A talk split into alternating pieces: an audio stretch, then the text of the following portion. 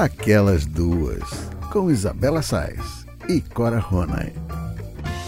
Alô, alô, queridos ouvintes, muito bom dia, boa tarde, boa noite. Começando a última edição do ano de 2020 do Aquelas Duas Podcast. Olha, até fiz uma pausa dramática, porque que ano, minha gente, que ano! Então vamos lá, a gente começa com muita força, com muita esperança. Eu, Isabela Sais, minha querida Cora Rona. E Corinha, Boa tarde, bom dia, boa madrugada, boa noite, mas eu preciso dizer para você que eu já li em primeira mão a sua coluna dessa semana, que fala, claro, sobre a despedida de 2020 e o início de 2021.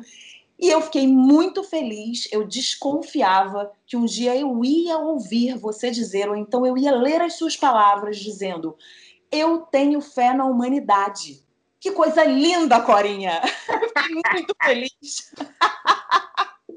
Cuidado, cuidado, porque no fim da coluna eu escrevo isso.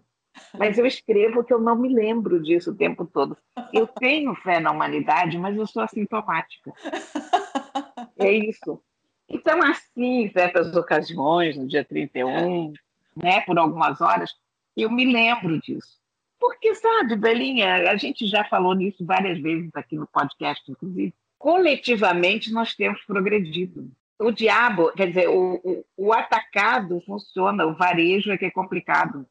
Uhum. Sabe? Se você pensar bem, até outro dia, a gente jogava coisa pela janela do carro.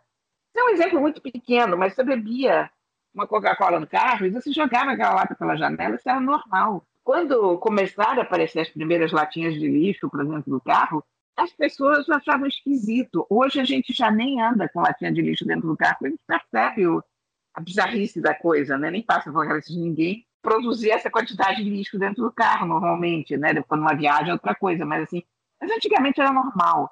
Mais antigamente ainda, se a gente retroceder, os criminosos eram executados em praça pública. As crianças pequenas iam assistir. Na Coreia do Norte ainda acontece, na, na Arábia Saudita dão chibatadas de pessoas.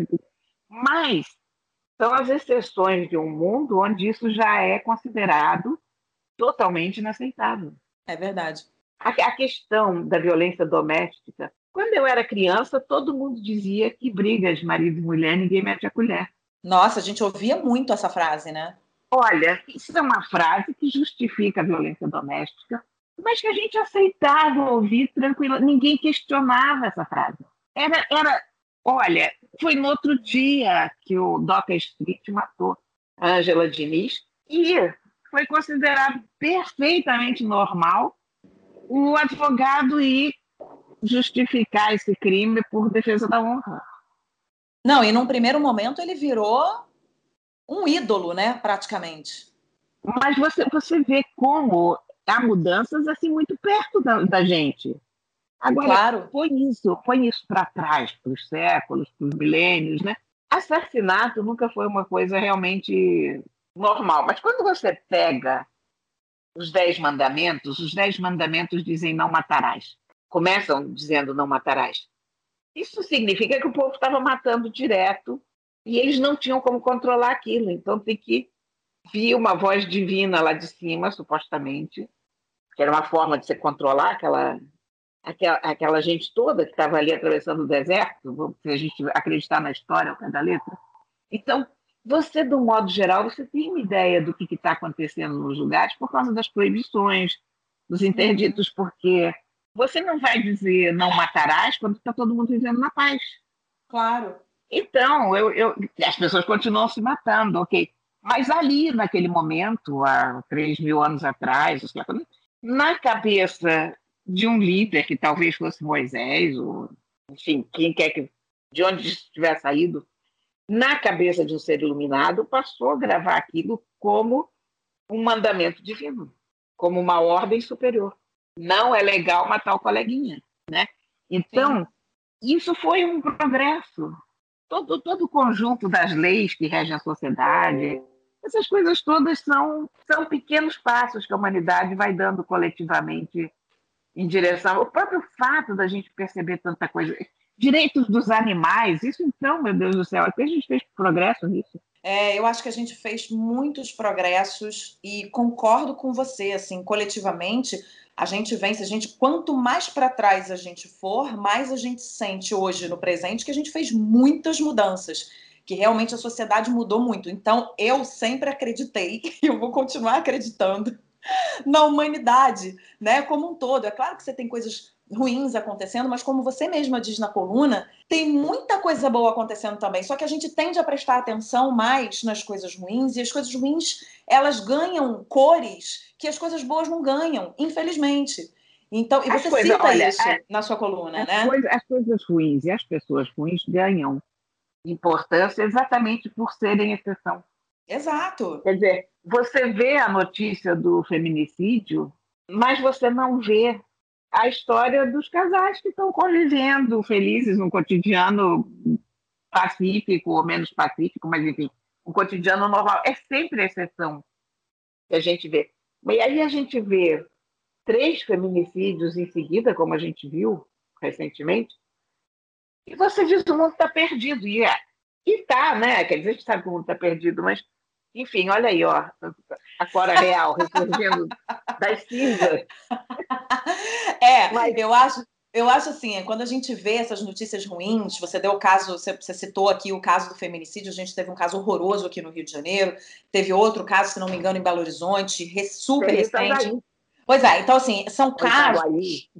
É, são casos que, independente se eles estão acontecendo em grande número ou em número menor, não interessa, você tem que chamar atenção para isso, porque o ideal é que a gente zere é, o número de casos de feminicídio, né? E entendi o que você falou na, na coluna, que é a gente também precisa prestar atenção, a gente também precisa treinar o nosso olhar para ver o bom, o nosso olhar tem sido cada vez mais treinado para olhar o ruim, para olhar o que acontece de ruim. É claro que a gente tem que olhar para o que acontece de ruim, porque senão a gente não muda a sociedade. A gente tem que olhar com muita atenção e com muita indignação para casos de violência, de violência doméstica, de feminicídio, de, de tudo de ruim que acontece no mundo. Mas a gente também precisa treinar o nosso olhar para o que acontece de bom, né? Porque também acho que faz parte olha, da humanidade, né? É mudar o que está ruim, mas valorizar é? o bom, né? Vou te, vou, vou te dizer, o negócio é que a gente aceita que o bem é natural e que a gentileza não faz mais do que obrigação. E não é isso. A gente tem que se lembrar que essas são conquistas civilizatórias. Uhum. Esse é o retrato do progresso que nós fizemos desde que a gente saiu das cavernas. E se a gente pensar no coletivo e pensar a longo prazo, nós fizemos progresso sim. E a nossa tendência é melhorar. Apesar de tudo que nós regredimos no Brasil, por exemplo, nesses dois últimos anos, ou do que o mundo coletivamente regrediu com os governos populistas, enfim, tudo isso acontece, mas o, a soma geral da humanidade, o conjunto, caminha para frente. Inclusive é, mas... do ponto de vista da ciência, do, do ponto de vista de descobertas, coisas que vão permitir da própria luta contra as mudanças climáticas. Sim. Porque antigamente ninguém estava nem aí para isso. O simples fato de ter tanta gente despertando para isso, de as queimadas ocuparem tanto espaço no noticiário, isso é um sinal de progresso. Claro, com certeza. Sabe? Então, vamos pensar por aí, porque é fundamental a gente não perder a dimensão, a proporção de quem nós somos, enfim. E para onde nós vamos e, e, como esse processo se deu, enfim. Claro, e eu ainda acho, Cora, que assim, por mais que a gente tenha experiências difíceis, vamos dar um exemplo na política, né? Por mais que um país esteja passando por, por uma experiência difícil na política, no caso do Brasil, por exemplo, acho que nunca se debateu tanto sobre política, nunca se falou tanto sobre política quanto, sei lá, das eleições passadas para cá. Né? Então, por mais que você tenha embates, que você tenha uma polarização, você está discutindo a sociedade, você está discutindo o que é bom ou o que é ruim, segundo a opinião de X, Y, Z. Né? A gente está numa democracia para isso, é para a gente discutir, é para a gente não deixar a hora que o cara quer é, forçar com autoritarismo alguma coisa, a gente ir para a rua e a gente dizer não, né? vamos defender aqui os nossos direitos, os direitos do, os direitos do povo. Enfim, eu acho que mesmo quando a gente, acho que principalmente, na verdade, quando a gente está enfrentando uma crise, quando a gente está enfrentando um momento difícil, né, situações adversas, é nessa hora que a gente tem é, uma oportunidade cada vez maior, né, uma, uma oportunidade imensa de discutir, de melhorar e de é, fazer a humanidade andar para frente, caminhar para frente, evoluir. Acho que a evolução é isso. Né? A gente vai evoluindo de acordo com as nossas experiências, de acordo com as nossas crises. Eu acho que todo mundo que já passou por uma crise na vida, e falando agora de, uma, de, uma, de um aspecto um pouco mais individual, todo mundo que passa por uma crise na vida evolui, porque você aprende, né? As pessoas que, pelo menos, né, não ignoram a crise e olham para ela e têm coragem de, ali, de, de, de enfrentar essa crise, na hora que passa, você está mais maduro, você aprendeu, você ou você desaprendeu, você rompeu com um padrão, né? Mas alguma coisa aconteceu na sua vida. E eu acho que de forma coletiva é a mesma coisa. A gente não está passando pelo que a gente está passando à toa. Alguma coisa a gente vai tirar disso. Então, assim, só voltando para fechar para sua coluna, quando eu li, porque assim, a gente teve várias conversas aqui no podcast esse ano, então várias vezes a gente falou sobre a humanidade. E muitas vezes você falava, não, eu não acredito, eu não acredito na humanidade. E eu falava, não, Corinha, mas eu acredito. Eu tenho um filho de quatro anos, eu tenho é, é meu dever, eu tenho o dever de acreditar nessa, nessa humanidade e tal. E aí, quando eu li é, sobre isso, mesmo você fazendo essa brincadeira de eu sou assintomática, mesmo o sintoma podendo aparecer só no dia 31 e indo, ir embora no dia 1 eu já tenho uma ponta não, de ele esperança. Não, ele, não, ele não chega, ele não chega até o dia 1 né? Ele fica no dia 31, é aquele que você me pegou exatamente naquele um dia. Mas mesmo assim, me fez um bem. Eu falei, gente, para tudo! A Corinha dizendo que ela acredita na humanidade. Eu fiquei muito feliz. Eu abri um sorriso de orelha a orelha, entendeu? Então eu queria começar esse programa para cima, dizendo, queridos ouvintes, a Cora acredita no dia 31 de dezembro. Ela acredita na humanidade. Beleza.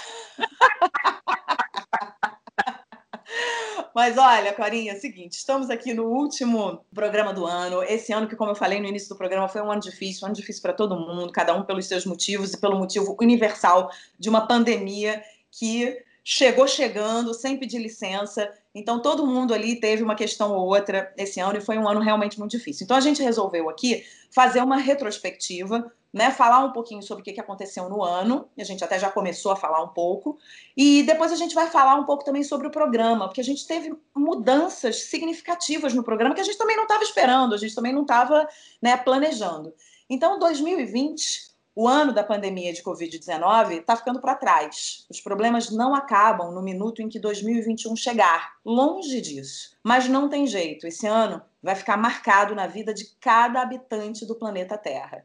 Quando poderíamos imaginar que não seria seguro sair de casa e se reunir com pessoas queridas? Que teríamos que estar o tempo todo preocupados, tomando o máximo de cuidado possível para não sermos infectados e nem contaminarmos outras pessoas. 2020 nos ensinou a ter mais gratidão pela saúde, pela nossa família e pelo momento presente a viver um dia de cada vez e a não fazer tantos planos, ou pelo menos estar preparado para adiá-los. Mas, para além da Covid, tivemos momentos marcantes no ano. Donald Trump não conseguiu se reeleger como presidente dos Estados Unidos. Joe Biden é o novo chefe do executivo americano e Kamala Harris é a vice-presidente eleita. O feito foi histórico. Filha de imigrantes, ela é a primeira mulher a ocupar o posto. Antes disso, outro acontecimento nos Estados Unidos marcou o mundo: o assassinato de George Floyd, um homem negro de 40 anos, por um policial branco em Minneapolis. Desencadeou uma série de protestos e o movimento Black Lives Matter, em português, Vidas Negras Importam. No Brasil, tivemos queimadas no Pantanal e desmatamento na Amazônia. O Ministério da Saúde, em ano de pandemia, também sofreu no governo Bolsonaro. Três ministros diferentes assumiram a pasta. O próprio presidente classificou a doença como gripezinha e resumiu o avanço do vírus com uma frase em abril. E daí? Mas no finalzinho do ano, uma notícia de esperança. No Reino Unido, uma idosa de 90 anos foi a primeira pessoa no mundo a receber a vacina contra a Covid-19, desenvolvida pela Pfizer e BioNTech. O Brasil ainda não apresentou um plano oficial de vacinação, mas muitos países já começaram as suas campanhas. Corinha, a gente fica tentando listar aqui tudo o que aconteceu em 2020, essa avalanche de coisas, de informações, de sentimentos, de planos desfeitos, de preocupação com a saúde. Cara, não, é, se, eu, se, eu, for ficar falando aqui, vou ficar falando até amanhã. O que, que a gente pode esperar de 2021, na sua opinião? A gente, antes de você responder, Estou te fazendo essa pergunta porque a gente assiste muitas é, entrevistas com especialistas, com médicos, com filósofos, com jornalistas, e a maioria das pessoas diz: não vamos dormir em, no dia 31 de, de dezembro de 2020 achando que no dia 1 de janeiro de 2021 a vida vai virar outra coisa e não, a gente simplesmente vai continuar uma situação muito dura, muito difícil. A gente ainda tem situações complicadas que a gente vai ter que enfrentar, mas a gente não pode perder a esperança. E eu tendo a concordar. Eu acho que esperança a gente não pode perder. Na sua coluna, voltando para ela, você diz: é, o que fazer no dia 31 de dezembro, se não ter esperança? Então, eu acho que a gente precisa ter esperança, mas a gente também precisa ter o pé no chão, que a gente está lidando com uma doença desconhecida, que a gente ainda tem muito caminho, muita lenha para queimar nesse caminho, sabe, que a gente tem pela frente. E eu queria saber de você o que esperar, o que você, Cora Rona, espera de 2021. Ai, que pergunta difícil, meu bem. Eu não sei, eu honestamente não sei, porque eu acho que 2021 vai ser um ano muito complicado, porque a gente ainda não vai ter livrado da, da Covid. A vacina está começando a ser distribuída, mas aqui no Brasil, por exemplo, ainda vai demorar para chegar, porque esse governo não consegue nem comprar seringa. É verdade, que vergonha. Fizeram um leilão e só conseguiram comprar 3% do que precisava, porque os técnicos do governo não sabem nem estabelecer o preço de uma, de uma seringa e de uma agulha com eficiência, né? Então, é. sei lá. Quer dizer, eu sei que talvez 2022 seja um ano um pouco melhor, porque a 2022 nós chegaremos em boa parte vacinados, todos, né? E eu não gosto do que eu estou vendo nesse final de 2020, porque a gente, no começo do ano, a gente viu um respeito à pandemia, nós vimos as pessoas respeitando o isolamento, o distanciamento social.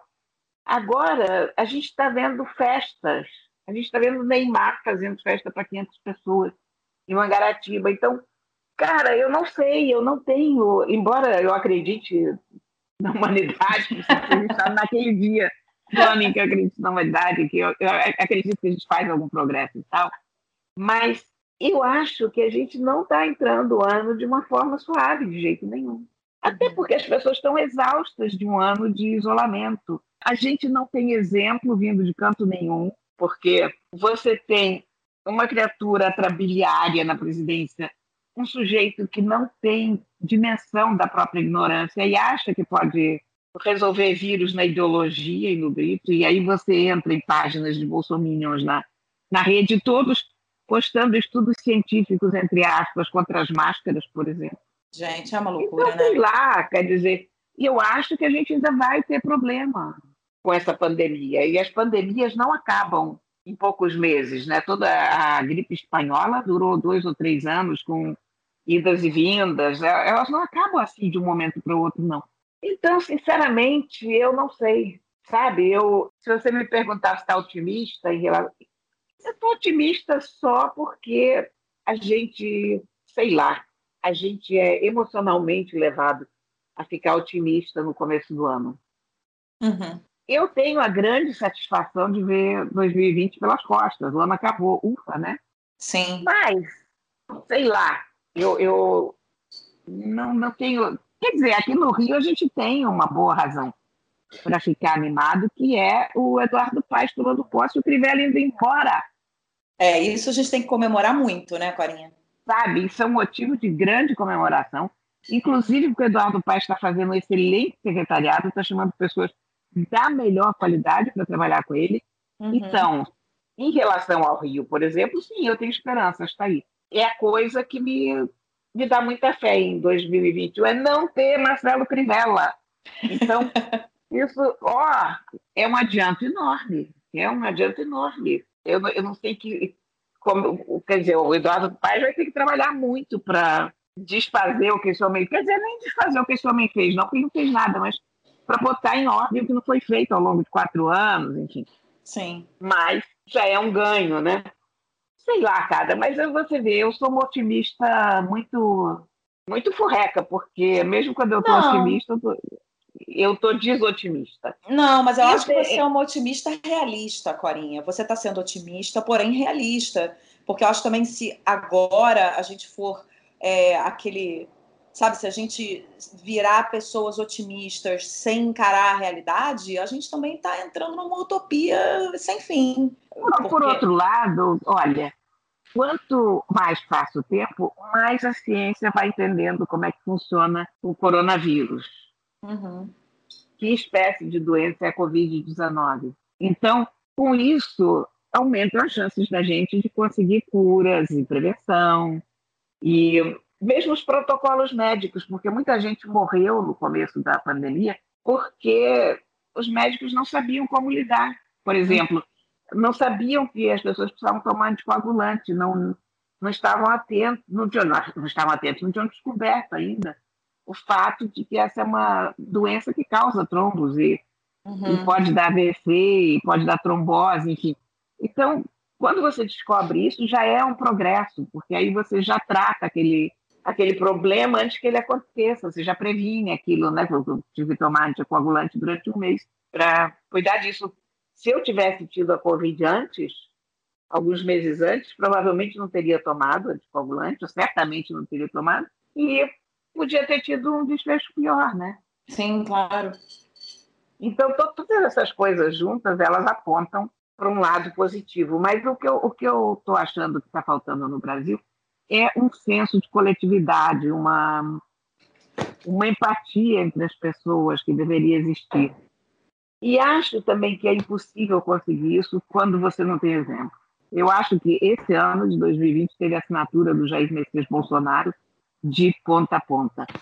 Nas grosserias, na, no descaso com as pessoas, na falta de, de humanidade, na falta de gentileza, na falta, na falta de decência, sabe? Pronto. Acho que você tocou num acho que você tocou num ponto que é crucial que é a falta de humanidade né? Eu acho que tá, tá bastante em falta isso no mundo em todas as todos os setores da nossa vida. E a, a gente realmente tem um, um, representante que que não tem nenhuma humanidade não tem um monte de outras coisas mas não tem nenhuma é, humanidade. E é isso que você está falando. Quando você tem pessoas que já estão é, exaustas né, de uma situação de, de quarentena, de pandemia, pessoas que não estão conseguindo ver seus parentes, e você tem um chefe de Estado que presta um desserviço à nação, é muito difícil também você fazer, uh, né, você querer que as pessoas todas estejam cumprindo as regras. É claro que, mesmo que a gente tivesse é, uma Jacinda Arden lá da, da Nova Zelândia aqui, a gente ainda assim, né, uma pessoa eh, orientando e fazendo o que tem que fazer como chefe de Estado e tal, ainda assim nós teríamos, claro, pessoas que iam ignorar e que iriam fazer seus cercadinhos na praia, suas festas, suas aglomerações, suas, né? A gente teria isso no mundo inteiro, não diria nem só no Brasil. Mas quando você tem uma orientação diante de uma coisa tão nova, é muito mais fácil que as coisas fluam e vão para a direção que precisam ir, né? Que é a direção da cura, da prevenção. Mas infelizmente a gente não tem isso aqui no Brasil. E eu também acho, Cora, que eu acho que 2021 é um ano que a gente precisa botar mais fé ainda, fazer aquela figuinha da ciência que é, é isso, assim, é só a ciência que e, e profissionais que estão trabalhando incansavelmente para descobrir para descobrir a vacina, para, né, a gente já tem aí vacinas sendo aplicadas e tomara que aqui no Brasil a gente consiga se organizar para aplicar o mais rápido possível. Mas eu acho que é isso, assim, é um ano de vacina, é um ano de cura, é um ano que a gente começa a andar em direção à cura, né, a, a prevenção, na verdade, não a cura, mas a prevenção.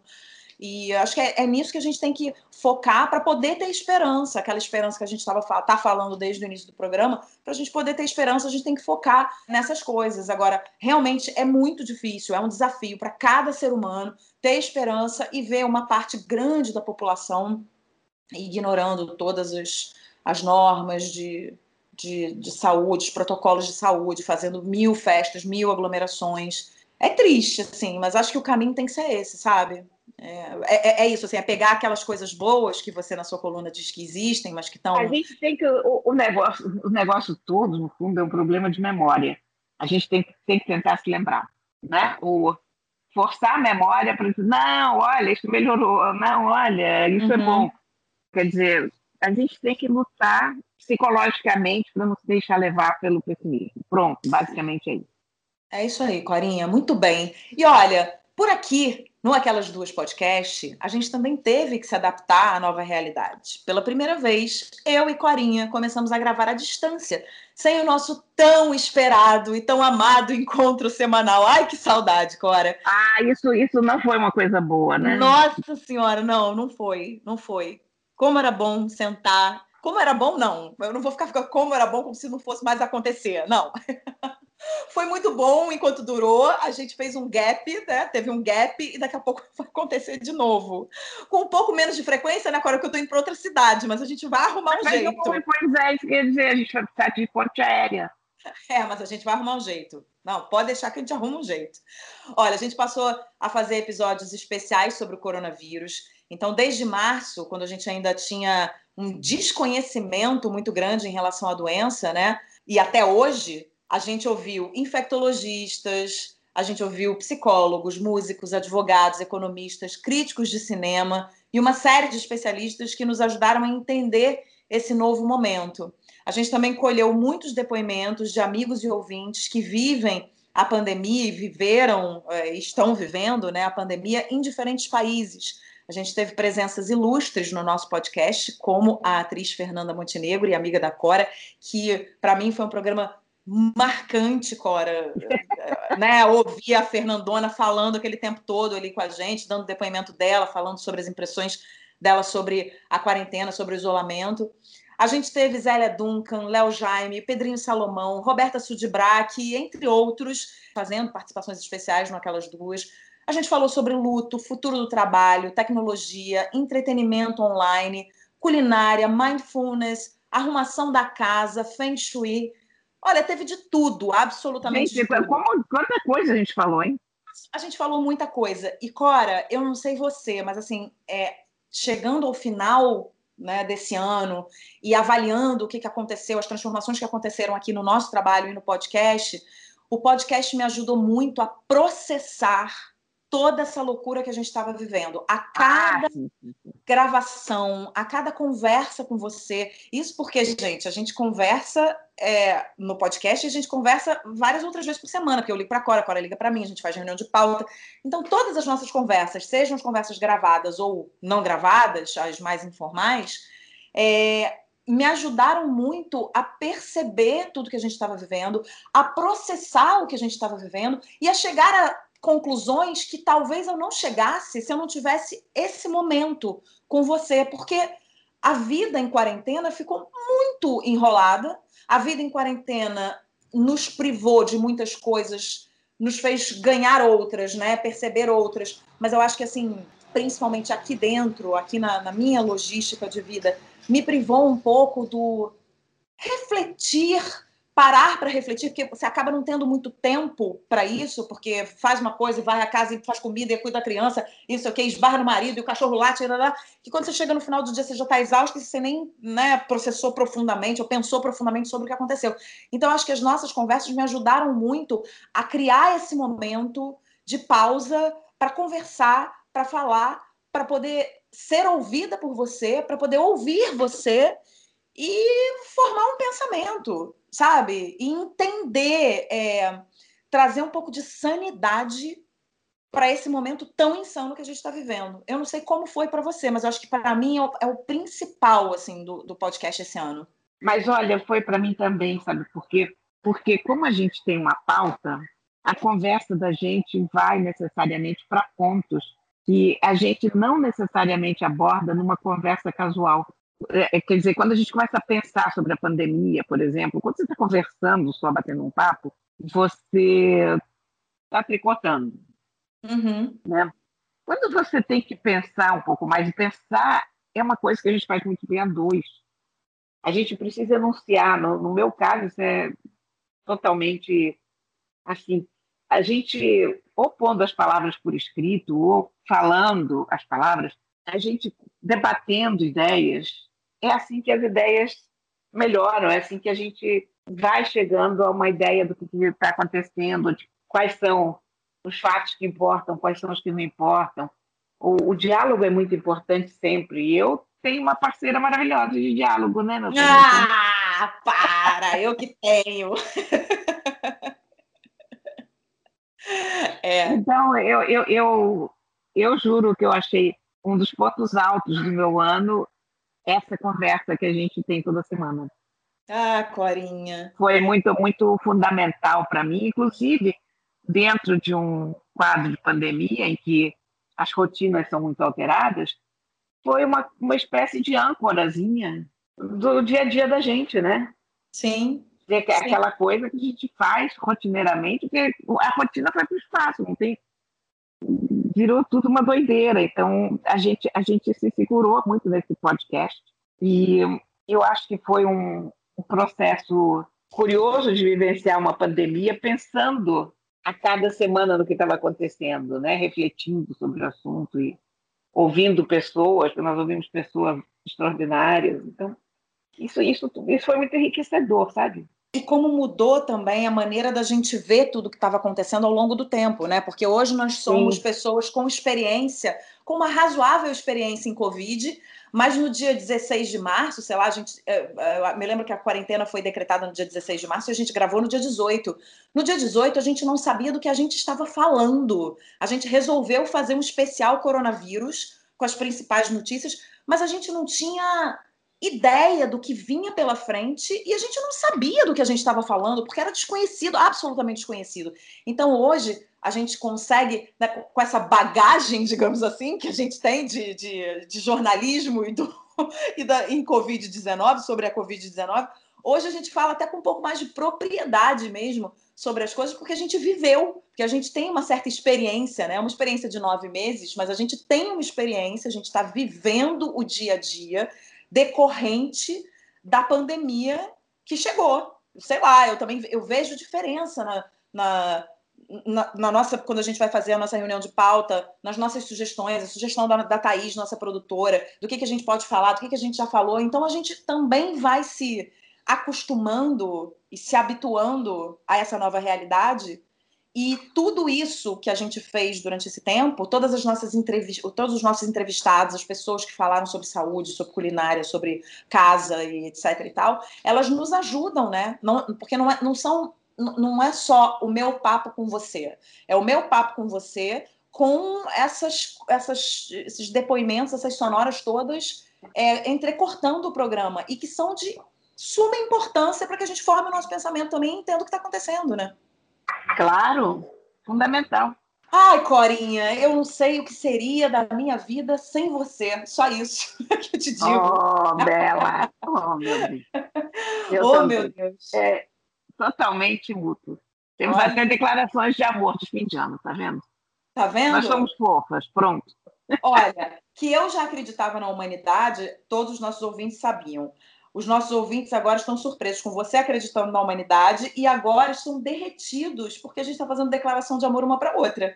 olha que maravilha! Como é que a gente termina esse, esse programa? Mas olha, antes da gente finalizar esse programa, falando e agradecendo aos nossos ouvintes, vamos fazer aqui as melhores dicas do ano. Eu sei que a gente deu muitas dicas, que é, inclusive, um momento muito esperado do nosso programa.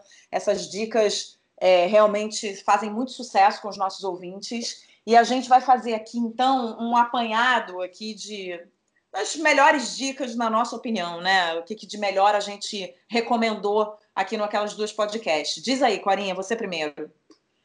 Olha, eu, eu deveria falar mais de livros, mas aqui em casa está uma revolução, porque todos, por como deu cupim, todos os meus livros foram para o chão. E nesse momento eu estou transferindo tudo para as novas estantes e, e aqueles livrinhos que eu separo cuidadosamente como os melhores livros do ano e, e as coisas que me marcaram muito sumiram no meio da confusão. Serão encontrados brevemente, mas não sei que for parar. E eu, então eu fiquei pensando no que, que eu adorei ver esse ano, foi o Gambito da Rainha. Eu achei, para mim, foi a melhor série do ano, sem dúvida nenhuma. Ela, ela conseguiu ir super bem do primeiro ao último episódio. Tanya Taylor-Joy é um espetáculo de atriz, mas os atores todos estavam muito bons, né? E toda, toda a parte de xadrez convincente, porque isso também é muito importante, porque às vezes você tem uma, uma série, um filme sobre alguma coisa, lá, um grande violinista, um pianista. A questão não é fazer de conta, né? A questão é que você consiga convencer as pessoas que você está realmente fazendo aquilo. E no caso do xadrez, tem que ter jogadas plausíveis ou tem que ter alguma coisa minimamente realista que convença qualquer pessoa que joga um pouquinho daquilo de que estão, de fato, mexendo aquelas uhum. peças de uma forma inteligente. Porque eu já me irritei muito com filmes que tinham detalhes assim de coisas que eu sei e que estavam totalmente errados. Então, eu gostei muito disso, de eles prestarem atenção ao jogo também, né? Sim, claro. Foi show de bola, foi uma série linda, figurinos, música, tudo muito bom. Ah, direção e de arte incrível, tudo, tudo maravilhoso. Tudo. É, é. E o filme que, eu, que me marcou no ano foi o Professor Polvo. Eu acho que esse é um dos filmes mais bonitos que eu vi, ou mais inusitados, ou enfim, porque eu não sei se você lembra do Professor Polvo, é o, o cineasta que vai desenvolvendo uma relação com uma polva. Sim. E todos, praticamente todos os dias eles se encontram e ele acompanha a vida daquele animal. Então, eu achei fabuloso esse filme, porque filme sobre vida de animal em geral sempre mantém aquela perspectiva lá de longe da pessoa não chegar perto do animal, zero envolvimento. Mas aqui você tem realmente uma relação uhum. entre duas pessoas, uma pessoa povo e uma pessoa gente. Então, e é muito bem feito, muito bonito. Enfim, foi, foi fundamental. E eu aprendi tanto também sobre povos. Fiquei muito fã desse filme. Eu acho que o meu ano melhorou muito graças a esse filme, graças a essa série. Agora eu estou terminando o ano lendo a biografia do Charles de Gaulle. Já estou mais ou menos pela metade, o que não é dizer pouco, porque esse é um livro de mil e tantas páginas. Um livro extraordinariamente bem escrito, sabe? Muito interessante se chama Charles de Gaulle, uma biografia, foi escrito por Julian Jackson. É uma edição da Zahar. A tradução é do Berilo Vargas, que é um excelente tradutor. Então, é muito interessante. Eu super recomendo esse livro para vocês. Muito ah, bem. Vocês vão ter coisa para ler. Não é o livro de uma mãe de uma criança pequena, sabe? Não, mil, mil e tantas páginas, eu não estou interessada, Corinha, nesse momento. Eu sei, eu, eu, eu pensei em você ao contrário, sabe? Eu estava lendo essa semana e pensando, gente, esse não é um livro que a Isabela possa ler. Não. não, mas olha, em compensação, estou lendo Nós Somos o Clima, que você recomendou no, no podcast ah, passado. Não é maravilhoso? Adorando, adorando. Como escreve bem, né, o, o, o Jonathan, Jonathan Safran. É. Safran é. Foi, é, exatamente. Como escreve bem, né? Eu tinha comentado com você que eu li um livro dele, que é o Comer Animais, que eu tinha adorado. E aí fiquei super curiosa com esse, ainda mais você dizendo que era maravilhoso. E realmente é muito, muito legal, muito bem escrito e muita história boa que ele conta, né? Eu ainda estou no início, assim, não posso nem dizer do livro como um todo, mas eu estou gostando muito. O fato, o fato, das histórias serem soltas é muito interessante. Sim. E é um livro que faz pensar muito, porque Cada coisa que você lê te faz pensar. É. Eu adoro, eu adoro pessoas que te fazem pensar. Sim. Eu, eu peguei um livro esses dias, um romance, comecei a ler, e aí na, sei lá, décima página, que eu estou lendo isso? Mas que bobagem ver isso, para quê? Sabe? Assim, um romance bastante, eu não vou evidentemente dizer que romance que é, mas enfim. Sim. É um romance premiado e tal, mas mas cheguei à conclusão que era uma inutilidade ler aquilo, porque não estava me acrescentando nada, eu não, não estava me fazendo pensar em nada, não uhum. estava me encantando, não estava me levando para um lugar diferente, enfim. E aí, aí, esse tipo de livro, realmente, eu já não tenho tempo para. E pior é que quando, quando eu era jovem, eu devorava tudo, até bula de remédio. Né? é, mas a gente vai ficando mais seletiva, né? Nossa, super. À medida que a vida vai passando.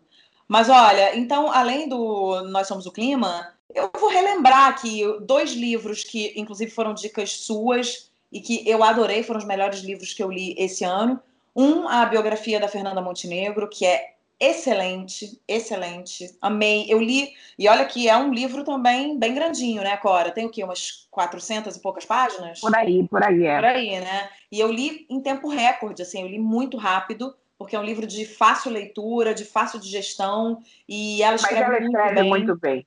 Pois é, ela escreve muito bem, as histórias são super interessantes e é, é só é só a vida da Fernanda Montenegro, né? Então, só por isso a gente é. já, já deve ler, né? E um outro livro que você indicou e que me marcou profundamente foi O Segredo do Meu Turbante. Eu gosto muito de histórias reais e hum, essa é a história real de uma menina que precisou se fazer passar por homem é, em Cabul, na época da guerra, para poder salvar a família dela, sobreviver, enfim. É, é uma história muito bonita e muito tocante, e é uma história que eu vejo facilmente adaptada para o cinema. Não sei, assim, se ele, ela parece um roteiro feito já. É, para o cinema. Eu não sei nem se já compraram os direitos, Corinha. Provavelmente já devem ter ah, até Provavelmente já está sendo filmado. É, eu também acho. Vou até pesquisar sobre isso. Então, olha, os livros são esses, e como você falou em série, eu também queria deixar aqui a minha série favorita do ano. Não é uma série leve, não é uma série para ver no dia 31 de dezembro, mas é uma série que eu acho que tem que ser vista por tudo, porque ela é muito bem dirigida, ela é muito bem filmada, ela tem atuações incríveis, ela é estrelada pelo, pelo Mark Ruffalo, que é um ator que eu adoro. É uma série da HBO chamada I Know This Much Is True. Eu assisti no início desse ano, assim que começou a quarentena, eu assisti, dei a dica aqui no programa e quero repetir essa dica porque para mim foi a melhor série. Eu vi várias séries boas, eu, o, o Gambito da Rainha também eu amei, mas eu acho que foi a série que mais me marcou por vários motivos. E hum, então tá aí, são esses livros e, esse, a, e essa série. Filme eu não assisti muitos, confesso que eu não assisti muitos filmes, eu fui mais para as séries e para os livros, então eu prefiro parar por aqui. E já está muito bom, né, Corinha? Nossa, está excelente, de muito bom tamanho. E como é que é que a gente vai dizer para 2020, 2020 mesmo, da música dos italianos? Ah, olha, é porque eu canto muito mal, mas essa música dos italianos está na minha cabeça rodando. Mas como é que rodando. eles falam mesmo, Corinha? Eles, eles falam Vaffanculo 2020. Vaffanculo 2020. vamos, vamos falar em português, que vai ficar um pouco rude demais. Mas em italiano parece que a gente está falando uma poesia. É, a língua italiana permite essas extravagâncias, né? Não é? pulo do Exatamente. E olha, a gente finalizou 2020 com a consciência de que foi um ano muito difícil, mas com esperança de que dias melhores virão. A gente queria agradecer imensamente a todos os nossos ouvintes que estiveram aqui semana a semana, ouvindo a gente, participando da nossa conversa, mandando sugestão de pauta, pergunta, dividindo experiências com a gente. Isso é muito importante que vocês continuem fazendo isso em 2021, ali pelo nosso Instagram, pelo arroba aquelas duas podcasts, que é o nosso maior, é o nosso principal canal de comunicação, né? E que venha 2021 com saúde, prosperidade para todos nós. E muita conversa boa nesse podcast, Corinha. Obrigada por tudo, obrigada por você existir na minha vida. Eu acho oh, que meu bem, eu consigo, eu consigo resumir todos os agradecimentos que eu quero fazer a você com obrigada por existir, simplesmente. Entendeu? Porque o mundo com você é um mundo muito melhor. E, e, a minha existência com você é muito melhor, então obrigada por ser minha parceira, por ser minha amiga. Daqui a pouco eu vou começar a chorar. Mas obrigada eu por também. ser minha parceira. Você está falando isso e eu estou ouvindo, você já pensou? Uma criatura fragilizada aqui. Não, olha, eu já estou desidratada de tanto que eu choro nesse final de ano, porque cada tchau que eu dou, eu choro, e enfim.